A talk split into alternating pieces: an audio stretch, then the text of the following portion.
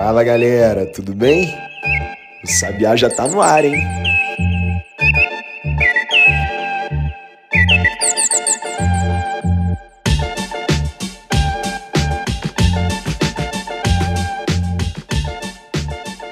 Oito de março de 2022, Dia Internacional da Mulher.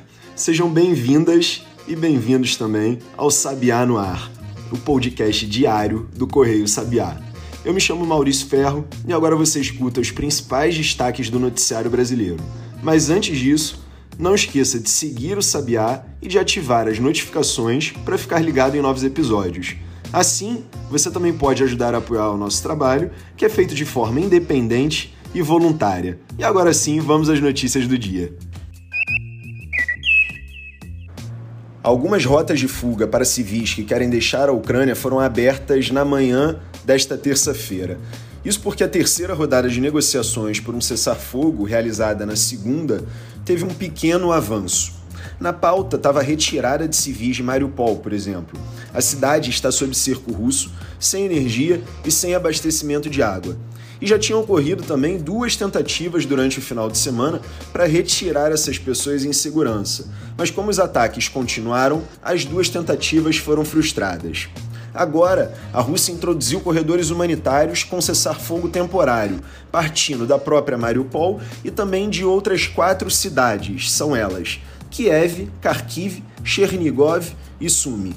No Conselho de Segurança da ONU, a Organização das Nações Unidas, o embaixador russo acusou novamente nacionalistas da Ucrânia de impedir as evacuações, enquanto a Ucrânia diz que a Rússia bombardeia os corredores humanitários.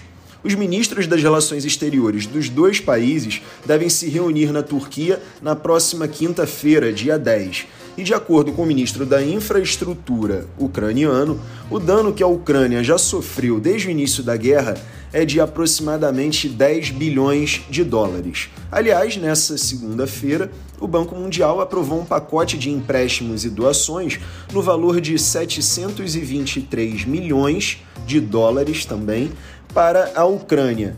E isso inclui um suplemento de empréstimo de 350 milhões de dólares a um empréstimo já feito anteriormente pelo próprio Banco Mundial. Outros dados ainda piores são do Escritório de Direitos Humanos da ONU, que diz que confirmou a morte de 406 civis, incluindo 27 crianças, desde o início da invasão russa em 24 de fevereiro. A quantidade, claro, provavelmente é muito maior.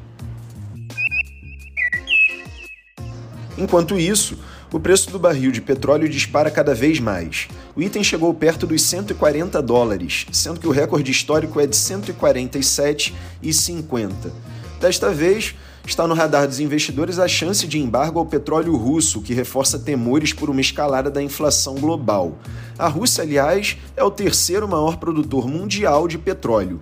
Por aqui, o Ibovespa fechou em baixa de 2,52% aos 111.593 pontos, depois de oscilar entre 111.139 e 114.529 pontos. Essa foi a maior queda desde 26 de novembro do ano passado, quando o índice despencou 3,39% num único pregão. As ações ordinárias e preferenciais da Petrobras, por sua vez, despencaram respectivamente 7,65% e 7,10%. Vale lembrar que a Petrobras é uma das empresas de maior peso no Ibovespa, e a queda se explica pela disparidade de preços praticados pela estatal em relação a seus pares internacionais, o que aumenta o medo do mercado de uma postura mais intervencionista do governo.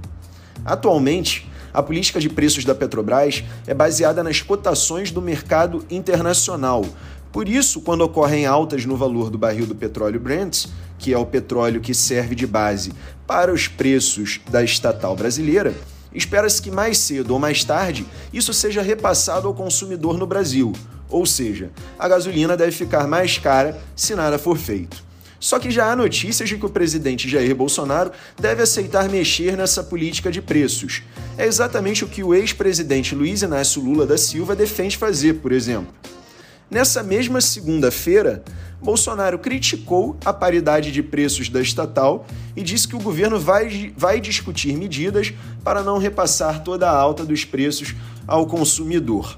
Na prática, o governo deve obrigar a Petrobras a arcar com parte dos custos da alta dos combustíveis e o ministro Bento Albuquerque deve voltar de viagem nesta terça-feira e fazer reuniões com representantes da estatal e também do Ministério da Economia, além de congressistas. E no Senado, não custa lembrar, os dois projetos que tratam da tentativa de baratear o valor dos combustíveis estão pautados para esta quarta-feira. E os destaques de hoje ficam por aqui. No próximo bloco, a gente faz um giro pelo resto do noticiário, como já é tradicional, com tudo o que você ainda precisa saber para começar o seu dia voando e muito bem informada.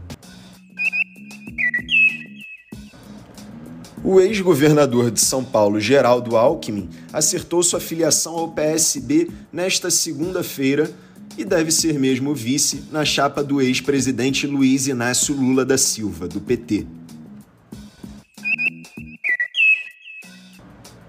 Boletim Focus desta segunda-feira elevou pela oitava semana consecutiva a estimativa de inflação para 2022. Agora, a expectativa é de 5,65% até o fim do ano, cada vez mais distante, portanto, do teto da meta definida pelo governo para 2022, que é de 5%. Já para a taxa básica de juros, a Selic, o mercado continua esperando 12,25% até o fim deste ano, mas cresceu a estimativa para 2023 de 8% para 8,5%, diante da possibilidade de uma inflação persistentemente mais alta. E por hoje é só, pessoal. O Sabiá no Ar fica por aqui. Mas se você gosta do nosso podcast e quer ficar por dentro da publicação de novos episódios, não deixe de seguir o Correio Sabiá aqui e nas redes sociais, arroba Correio Sabiá, além de ativar as notificações. O Sabiá no Ar é publicado no Spotify de segunda a sexta-feira, a partir das 8 horas da manhã. A produção e a apresentação do podcast é feita por mim, Maurício Ferro, criador e diretor do Correio Sabiá. A edição do áudio é da Bia Brito.